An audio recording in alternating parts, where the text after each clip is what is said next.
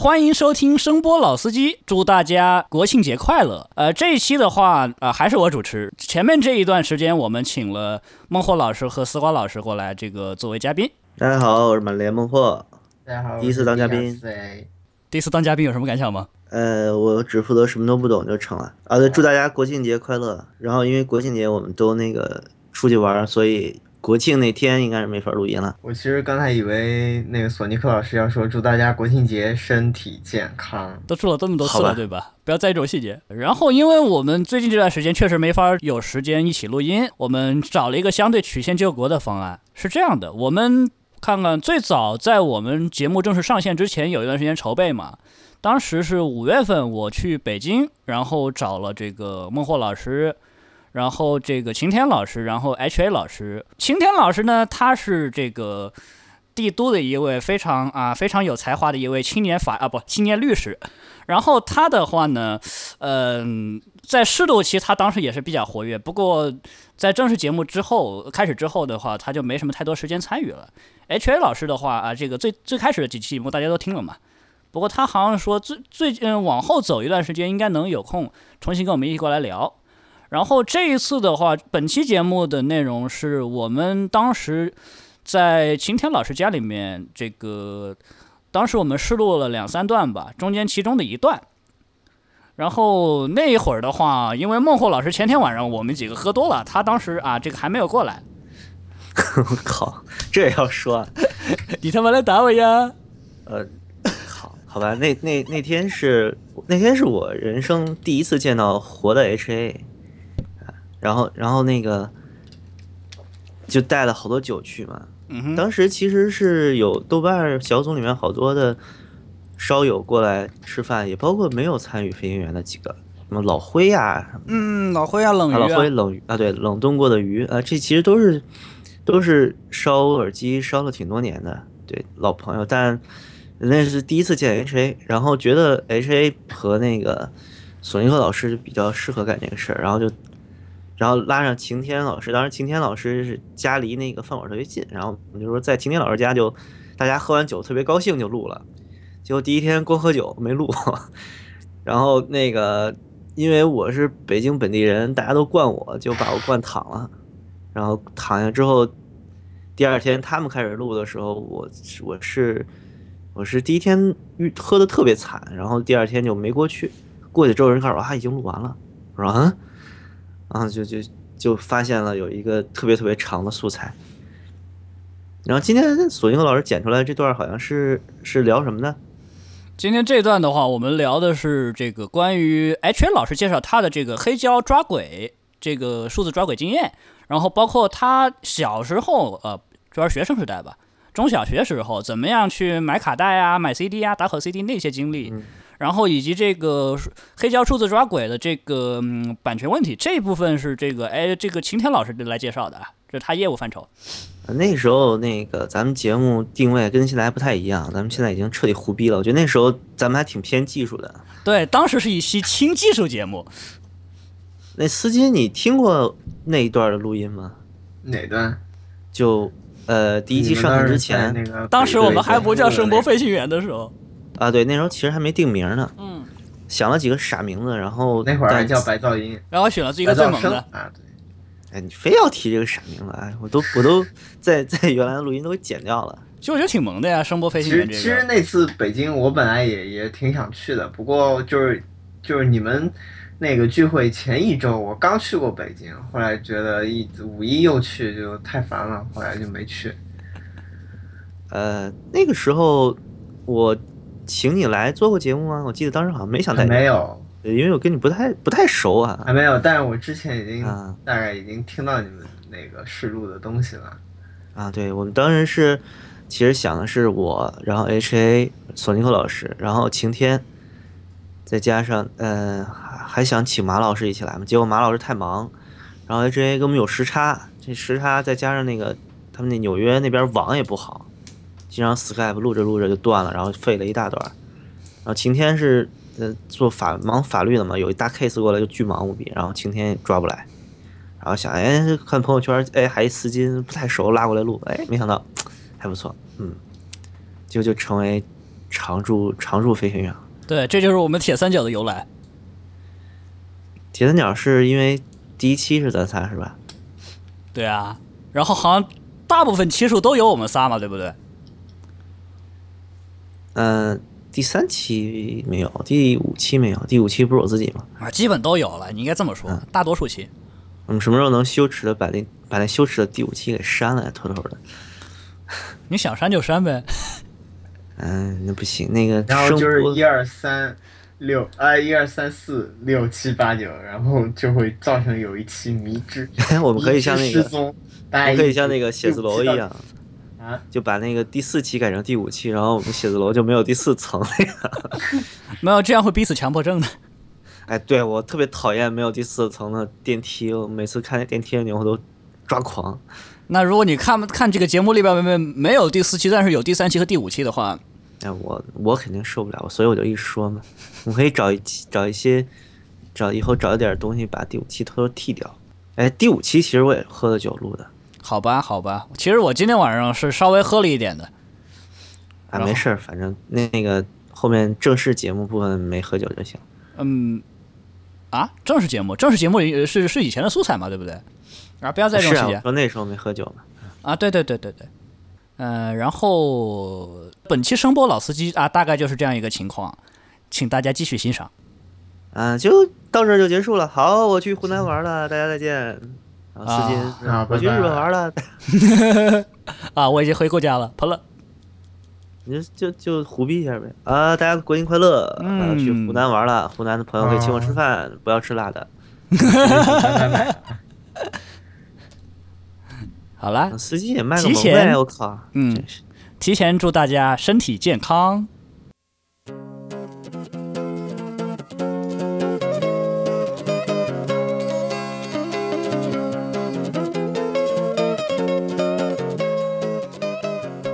就那就来吧。我们今天就是说，上一期我们在这个私货推荐的环节，就是说你听了以后，你们就知道上一期呢，我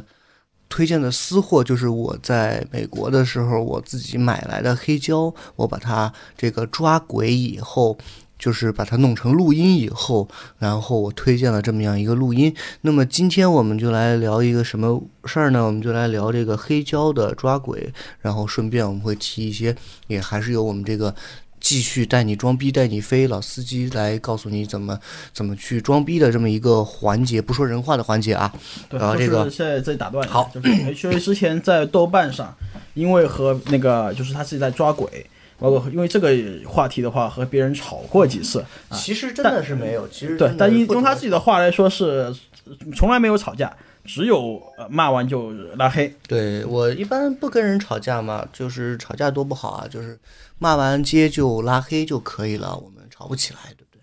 啊，不管怎么说吧，啊，其实啊，骂人是一个不好的事情，大家千万不要学啊，我骂人，我不骂人，我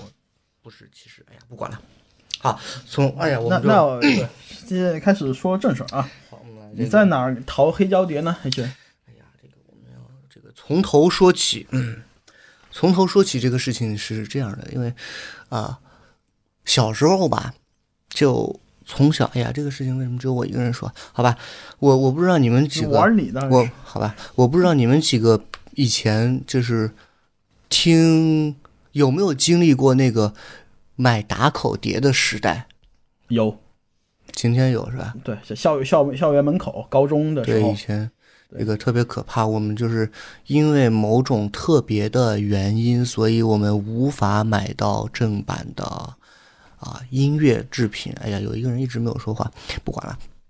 因为某种原因，很长时间以来，我们无法接触到，我们没有正规的渠道来接触到这个西方的欧或者欧美的，或者甚至日本啊、韩国的这些个呃音乐的产品吧，录音这些的东西，CD 也好，什么，其实很长时间以来都很难买，特别是在九十年代的时候，包括甚至啊，我据我听说，我们实在太年轻了。据我听说，就是在早以前还是有走私啊这些磁带啊，然后完了之后。我小时候的话，你小时候玩过那个翻录？不是不是黑，我不是说黑胶，就是说以前有那些卡带，卡带，对，卡带买完了之后，那就是走私啊，有人带一盘来之后，哎呀，这个这个人翻，那个人翻一个卡带，就是翻千千万万个拷贝，然后之后最最最早那个卡带都翻的那个什么掉磁了那样什么的事对，情。中间有时候一段没有，或者说呲呲里啪啦的声音。你都经历过这个，这个都经历过，这个资历非常老啊。这个我是没有经历过这个时代了，但是其实我们最早，我小时候他们是最早是按从盗版开始，大家都是从那个时候开始的嘛。买盗版 CD，盗版 CD 可可好可便宜了。我记得最早的时候，我初中的时候去买五块钱一张，后来降价四块钱一张，十块钱三张，到最后三块钱一张，到最后没人买。反正因为这个方这个这个这个途径吧，就是接触到了最早开始接触到了西方的一些音乐。哎呀，嗯这个我们就就继续吧。我就是说，最早是这样的一个情况，完了之后，再后来，等我长大了一点以后，就开始出现了有一种叫做打口的东西。就是说，当最早就是不是最早了，就是后来有了这个打口这个东西。打口这个东西，我相信很多啊、人应该比我更熟悉了。就是以前欧美的这些大的唱片公司，它会做啊、过过多的一些库存，然后销毁以各种方式，有些是在边上卡打个口，有些还有穿洞的，包括还有压路的嘛。那时候说压路的盘，然后之后以塑料垃圾的名义进口，完了之后到了国内，再给我们那个敬业的打口贩子吧。我们其实这打口贩子其实对启蒙导师了，应该是。可可可，确实可以这样说。对我们来说，真的是启蒙导师。这个啊、进行集中的这个我们他们这样的销售，就是各个城市都有各个城市关于打口的不同的记忆。我们在上海那时候最早也不是最早了，一直就是大自鸣钟那个市场，到大概。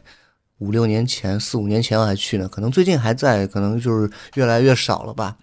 都转战淘宝了都。不管怎么说吧，就是有圆盘啊，有打口，后来在越来越丰富的一些各种渠道。但是说，我说说这个是为什么呢？就是说，从小我可能从以我个人的经验来说，从小就是听音乐有这样一种听实体唱片的习惯。那我就是说，有一个问题就是说，情怀，也不是说情怀，其实它就是一个习惯。这个东西很可怕，就是 因为有了习惯嘛，之后就是各种不管怎么样，都是想更更加喜想去听一些实体唱片，然后包括当然啊、嗯，大家也知道这个 CD 它有一本小一本小册子，那么这个小册子里边它有很多介绍啊什么的，包括它的封面也是一个很多 CD 封面的设计也是一可以说是一种艺术品吧。那不管怎么说吧，你就是听听音乐的时候，手里面能拿拿着一些什么东西来玩儿，这是一个啊比较有意思的事情，就比你拿就就就你硬盘里边找出来呀，硬盘里面找出来的东西很多了。啊，我们那你到现在是 在不管怎么说对哪个地方去淘那个？后来的事情，后来这个事情就是我有一年我到了美国，我我美到了美国之后，我就去也开始也想去听，还是想去买 CD 啊什么的听嘛，毕竟能够买到的。呃，这个渠道更加多了，所以说能够接触到的唱片也就更加多了。那完了之后，我就有一天那时候我开始说是没事儿去淘旧货市场，就去逛，瞎逛。完了之后逛的时候就看到那个有卖黑胶唱片的。黑胶唱片这个东西真的是当时来说是听说过没玩过，就是纯粹是完全不了解的一个东西。但是因为它大嘛，黑胶唱片尺寸大，十二寸，十二寸的唱片，那么就是基本上是差不多四张 CD 的封面那么大的一个封面，它就是其实很好看。必须这样说，黑胶唱片的封面特别好看，很多设计的好的非常好看。那我当时是这样想的，当时想，哎呀，我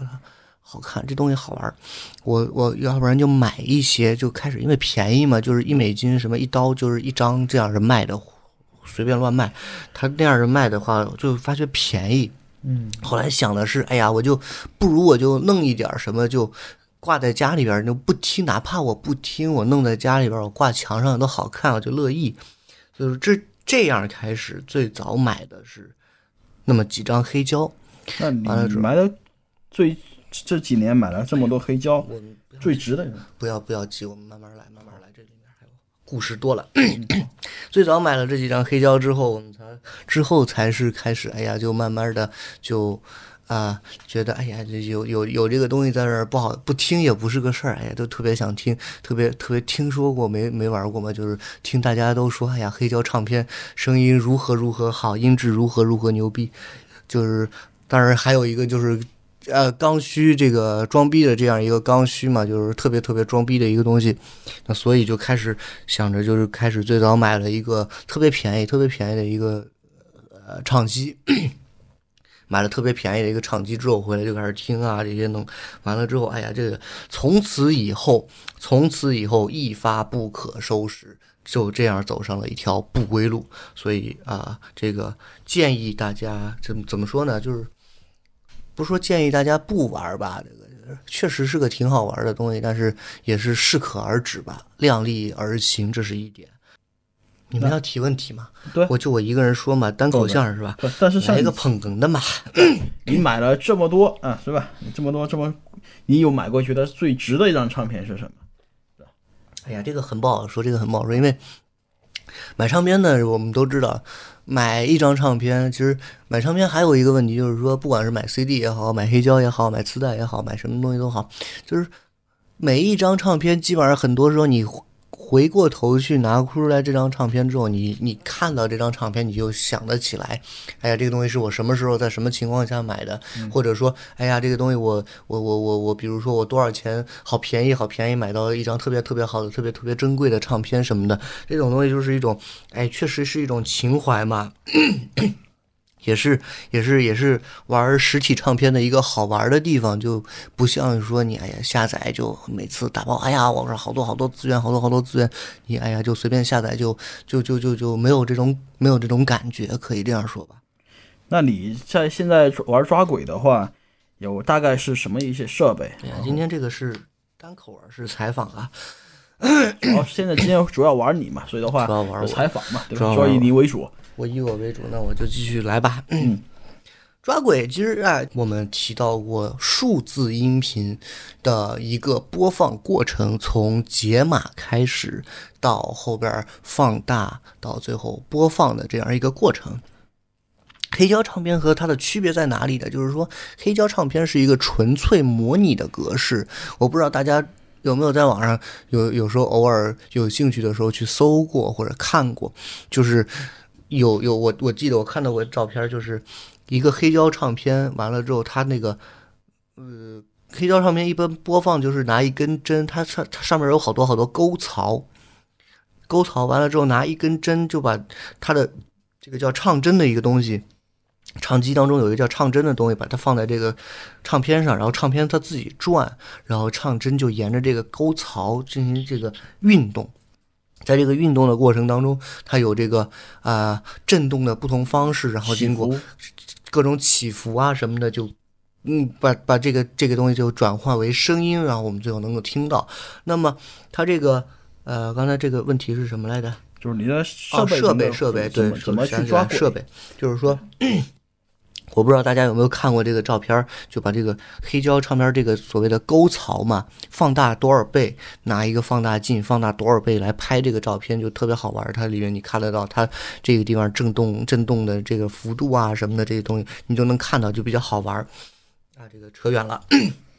那跟跟现在所谓的数字音频，它这个东西的区别在哪里呢？就是因为它纯粹是一个模拟的格式，它完全就是以振动来以以这个沟槽来记录记录声音的不同声波的震震动。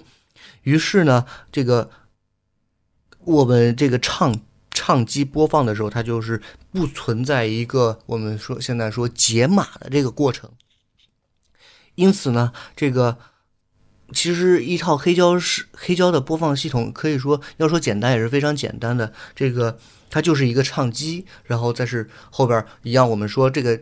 就是像上次我们说一样，这个唱机上面，这个唱片上面记录的信息，也就跟一个啊这个胶片上面记录的信息一样，是一个非常迷你的一个一个一个一个图像，或者说一个声音。完了之后，我们经过各种放大器，这个具体的放大这个细节，我们一会儿由老司机带你装逼带你飞的环节会来讲解一些具体的细节。那我这这儿就不具体展开。这个，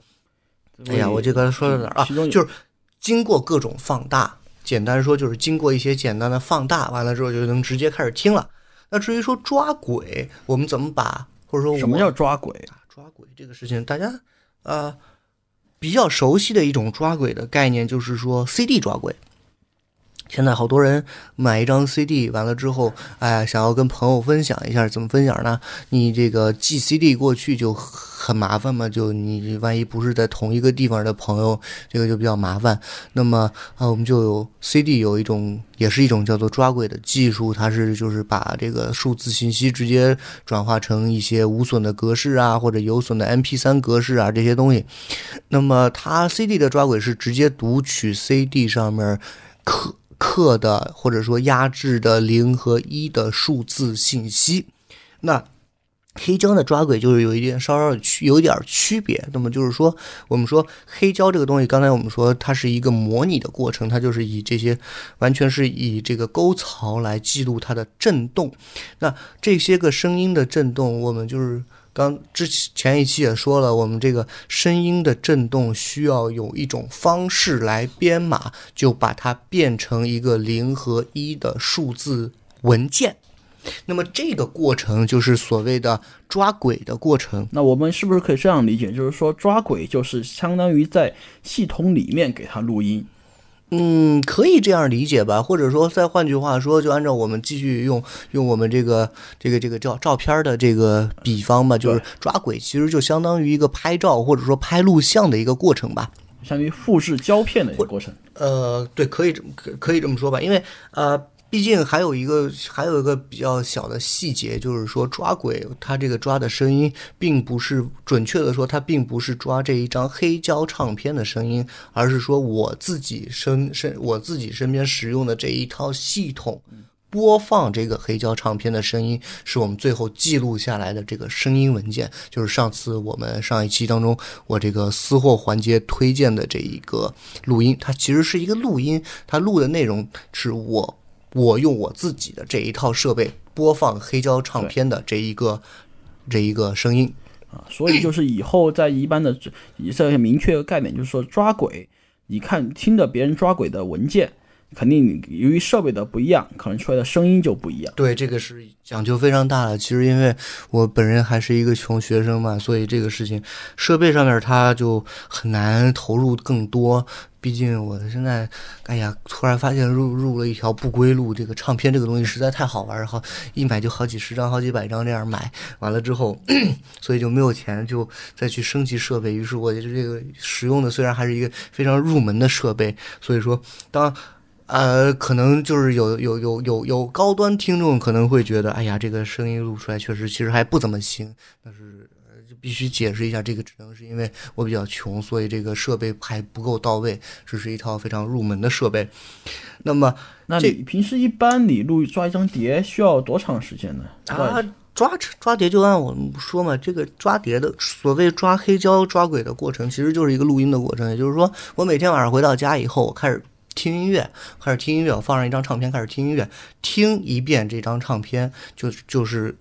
把这个过程完整的录下来。就是说我抓轨一张的时间，就是我听一张唱片的时间。这一点其实也是跟 CD 抓轨的一个啊非常明显的一个区别，因为 CD 抓轨是直接读取啊这个零和一的数字文件，所以说它那个过程会比啊抓黑胶要快很多。就是说。一套简单来说，一套黑胶系统，它其实包括这么几个部分，就是首先是唱机，唱机这个东西嘛，其实要说起来，它是一个啊能够活动的部分非常多的一个一个一个器材，不像说我们买 CD 机，买完之后就是一个盒子，很多人就是用用 CD 机的话，就可以基本上就把它作为一个黑匣子来使用。我们也并不知道其中哪些呃具体的部分啊，或者是什么。当然，它的可玩性也比较低。你一一台 CD 机，你不可能买来说你拆啊，拆出一光头来换一光头啊，或者什么拿出来换一解码器、解码啊这些东西就。比较这这样玩当然有了，我不能说没有，但是这样玩确实比较少。但是黑胶唱机这个东西就比较好玩，它一般是，呃，简单说有这么几个部分吧。它首先它是一个平台，这个平台的尺寸一般就比一张唱片略大一些。然后呢，它上面有一个承托盘，承托盘的作用就是把 CD 放在上面，所啊不是把 CD 了，要死了，这个是把黑胶唱片放在上面，所以它的要求就是尽可能平整。呃，这个这个承托盘本身它是会转，可以转的，那带动它转的就是一个电机。完了，有了这个电机，把承托盘放在上面，然后再把黑胶唱片放在上面，这个东西转起来以后，我们就还有一个东西，就刚才提到，就是这个叫做唱针的东西，就把这个唱针咔搁在这个唱片上，然后它就哗就听，就就就就就转就听就行了。那么唱唱唱针，同时我们就是这个连接部分，还有一个叫做唱臂的东西。黑胶唱唱唱片或者说黑胶唱机系统好玩在哪儿呢？就是说。基本上除了这个盘子是你买来之后基本上不会动，除非你升级，你说买下一个唱机，这个盘子你一般不会动。除了这个以外，其他所有的部件，包括。包括电机，包括整托盘，包括你的唱臂、唱针，呃，全都是可以自己进行升级，可以自己换别的一些更好的器材。就是你可以一部分一部分慢慢玩，然后玩的同时你还可以慢慢调，是这样一个好玩的东西。然后接下来唱机之后，它是有一个东西叫做唱放，唱放的细节我们一会儿带你装逼，当你带你带你装逼带你飞的环节，我们来继续。仔细讲，唱放之后，其实啊，从唱放以后的部分，我可以这么说：一个黑胶系统从唱放以后的部分，是跟一个一般数字音频的一个系统解码以后的部分是。可以说是基本上是一样的一个一个概念。那么之后就是你包括放大器，然后你接耳机也好，还是说你接前后级的功放、接音箱或者怎么样，都是一样的。那说到这里呢，我们哎呀，刚才今天已经提了两次装带你装逼带你飞的这个环节。我们也知道今天其实还有一位主播在这里，哎呀，一直坐在我边上，技能一直在 CD，一直在 CD，他的技能就是准备好了，准备好了。不说人话的环节，那我们现在就开始这个带你装逼带你飞，我们来讲解一些技术细节，请这个啊，请听众朋友在老司机这个带领下有选择性的聆听一下这个环节。那么首先就是说一个事情吧，就是说为什么要唱放啊？好，来鼓掌。呃，唱黑胶唱片上面这个模拟音频信号，它是由这个上面会有很多这个沟道，沟道它的上下和左右的相对位移来决定的。但是你不可能把原始的信号放上去，否则的话，这个盘首先它会很大，第二每条沟的宽度和深度都会很可怕，所以我们会需要给它做进行一个压缩，在频率上给它做一个处理。这边会有一个叫 RAA 一个滤波器，过了这个滤波器之后，它这个沟道就会非常小，沟槽非常小。然后你回放的时候，你就需要过一个相应的一个逆向的一个滤波器，过了之后才能把这种非常微小的信这个音频信号，再变成你可以听的正常的模拟音频信号。实际上，这个你可以理解，也可以理解为这是一个解码过程。这个过程它就是唱放的作用。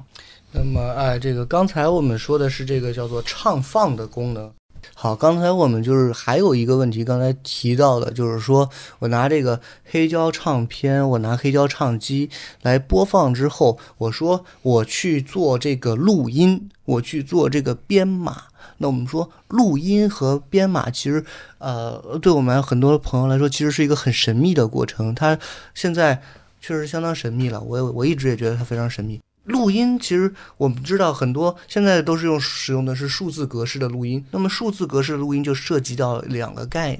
可以说一个概念吧，就是采样率的概念。那什么叫做采样率呢？呃，数字音频它录音的话，说白了，数字信号它是离散的，就是你需要在一个有限的数字信息里面记录下一段我们听起来可以接受质量下的这个音频信号。这个时候，我们就是对时间进行分段，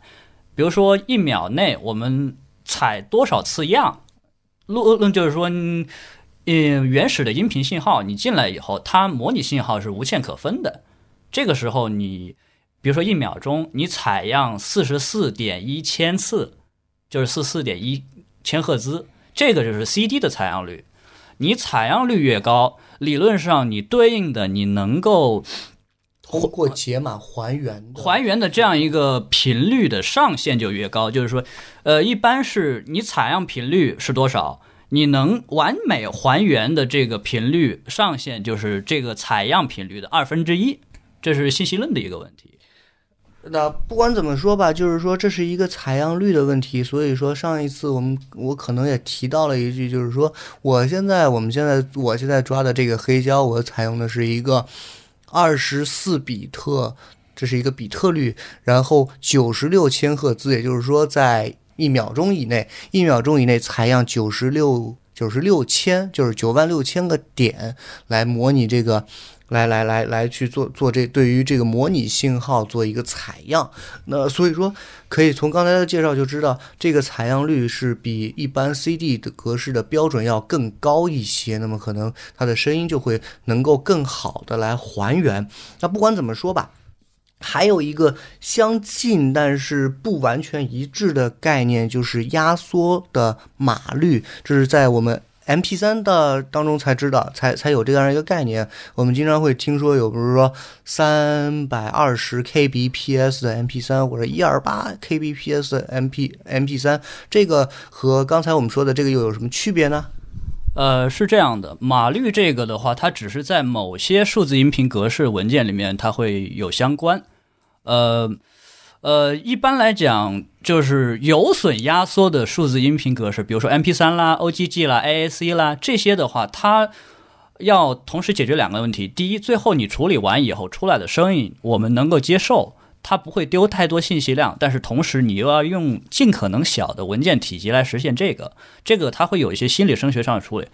然后这样一个情况的话，你你就需要权衡两个，一个是文件的体积。然后一个是质量，但是现在这个技术已经比较成熟了。至于说码率的话，码率的单位是 kbps，也就是说每一秒你需要用多少多大的这个文件体积来保存它。kb 呢就是一千位，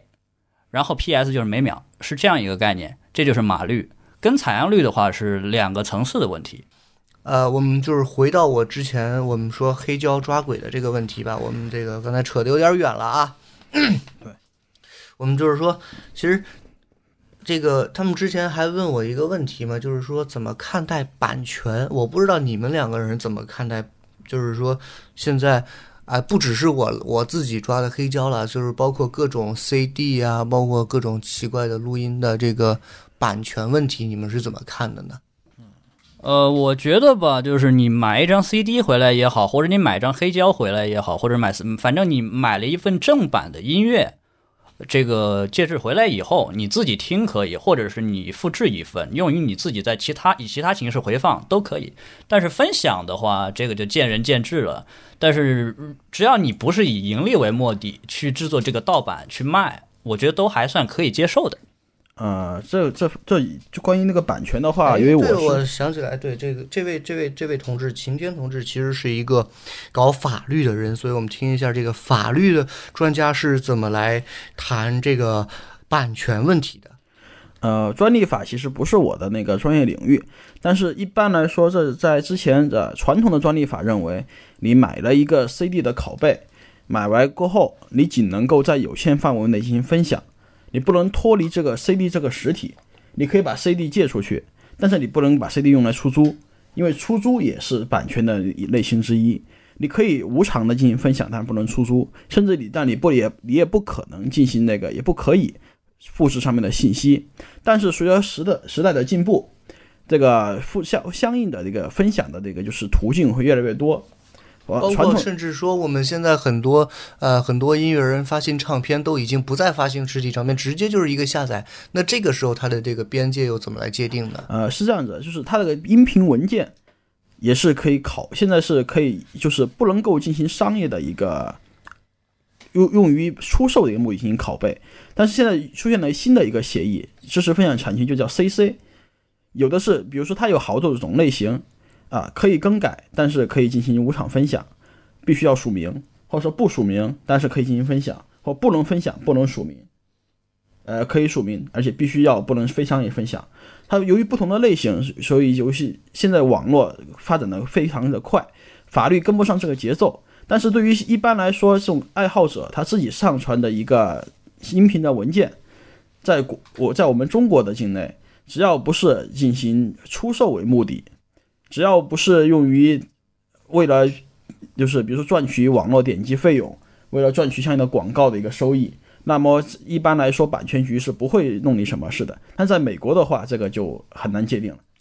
我他妈发现原来以为这个节目只有一个不说人话的，现在发现这个节目只有我一个人是说人话的，我就表示我感觉压力非常大。但是啊，这个不管怎么说吧，我个人其实对于版权这个问题呢，啊，我只能说，我确实是在做分享这件事情，但是我并不支持，呃，完全的。这个就是所谓的分享吧，不或者说不支持，但是我也不反对这个无损，不管是无损还是有损，各种这样的对于这个分享的行为，我不能说我，哎呀，这个事情很难说啊。就只要是这样的，只要其实我们在呃都很支持大家使用正版，购买正版，而且我们现在做一个分享，主要是为了就是一方面啊推广这样一个就是音乐，因为说实话你在。国内的一些相应的这些网站上面能看到正版音乐，但是都是一些非常网络歌曲、流行歌曲，对吧？对，很多人就说白了吧，说白了吧，很多东西就是说。在在国内的这个我们这个情况下来说，很多东西由于它的这个审核机制的这个限制，所以很多东西我们未必能够真正的去听到一些我们想听的，或者说未必能够通过正规途径来得到我们想想要获得的音乐，或者说啊别的一些电影，包包括包。别的一些东西，包括电影啊什么的，书啊这些东西，所以说这个其实从我的理念上来讲，和一个这个这样的限制，其实对我来说是啊，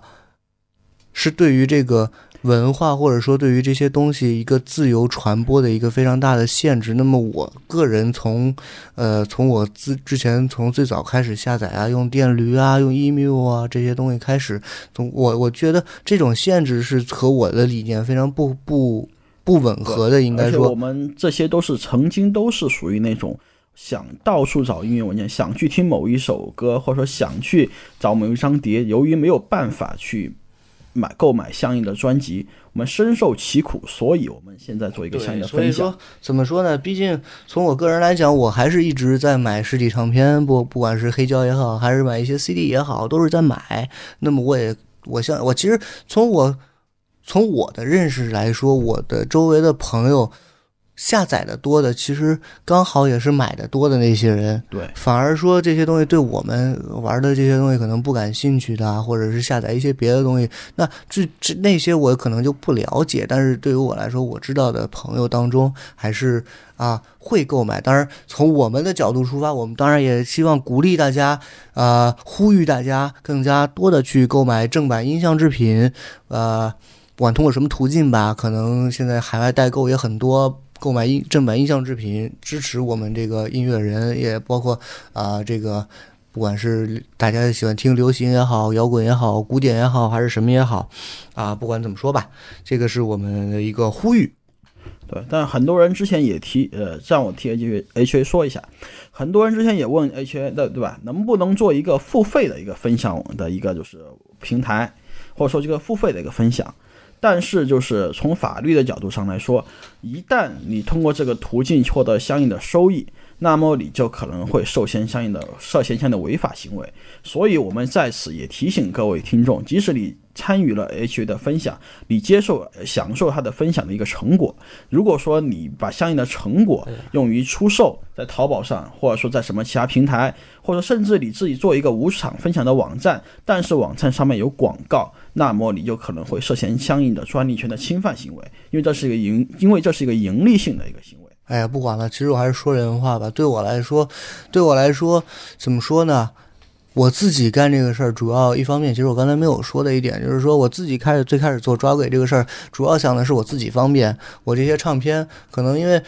毕竟在我现在这个阶段，我还是一个啊很很很长很多时间以内居无定所的一个阶段，所以说这些唱片可能啊随时当当我没有办法再继续拥有他们的时候，我可能就有一天就会把它卖了或者怎么着了。那可能对我来说，一方面是我希望把这些。呃，用抓鬼的这样一个方式，把这些唱片以数字的格式来保存下来，那么我以后我自己随时都能够听。那那所以所谓的分享，对于我来说只是一个可以说是一个顺便的事情。那就是说我自己反正有了这么一个东西吧，那我就给大家听一下，给给朋友一起听一下，这是一个这样一个事儿。所以对我来说，收费我是从来没有想过这个问题，因为什么呢？因为哎呀，这么说吧，不收费我是爷，收费了你们是爷。我跟你是要钱了，我跟你收了钱了，你是你是我的这个金主，我这个就就必须得把金主伺候好了嘛，对吧？我现在反正我自己抓着自己玩，我爱用什么格式，爱怎么弄怎么弄。我这个毕竟是弄得自己高兴，您花钱了之后，我得让您高兴。那那这个就很很多时候对我来说，我就不一定乐意。所以说，从这个角度来讲，是我我个人从。最最朴素的角度吧，应该说，所以我是肯定不会去做收费啊这样一些事情。我觉得，哎呀，没有任何意义。像我呃，可能很多听众比较就是好奇，在网上啊，就我们既然说这么多分享的事儿，说这么多版权的事儿，到底怎么去下载，怎么去获得这相应？哎，你们还教下载啊？我们不教，不教，我们只是提醒大家，就是既然你们能很多能够听众能够上幺零二四的网站，你们可以通过类似的方式进行下载。对，网易云音乐，这不是广告啊，网易云音乐什么什么玩意儿，还有什么虾米，虾米，还有什么收费的？啊，对啊，收费嘛，网上下载无所谓。不是，我们不是说收费和免费的这个事儿。当然，你要找免费的这个，我们就不教大家怎么找免费的啦。对，幺零二四上面有很多信息，我们就不是我们能够控制的范围之内的。这个什么各种各样的什么 P to P 啊，这个什么系统科技啦，哎呀，那是什么东西？我都 S S，